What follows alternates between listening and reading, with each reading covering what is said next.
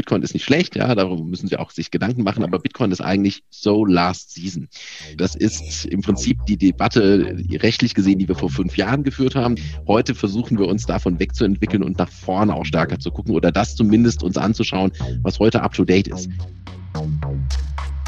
ob die Bewältigungsmechanismen schnell genug sind, um mit dem Fortschritt mithalten zu können. Diese Dynamik ist, glaube ich, zumindest die Herausforderung, vor der wir entscheidend stehen.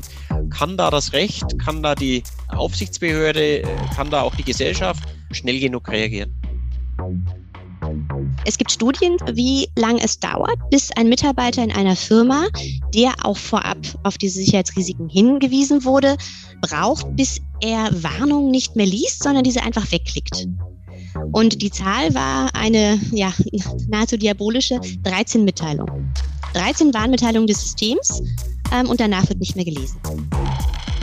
Ja, ich denke, das ist ein wichtiger Punkt, Mensch-Maschine-Interaktion, unter anderem auch im Bereich der robotergestützten Chirurgie. Wie kann man diese Interaktion verbessern? Nicht nur mit Technologie, sondern, ähm, sage ich mal, auch mit psychologischen Fragestellungen. Wie lernt ein Mensch, wie lernt eine Maschine? Wie kann man die Erfahrung auf eine Maschine übertragen? Das sind eben alles Fragestellungen, die hier eine Rolle spielen. Ich glaube eben auch, dass wir uns, wenn wir sozusagen Herr dieser digitalen Techniken bleiben wollen, unsererseits auch wieder digitale Techniken befleißigen müssen, um diese digitalen Techniken dann auch noch halbwegs überblicken zu können. Sehr spannend. Wir werden das verfolgen.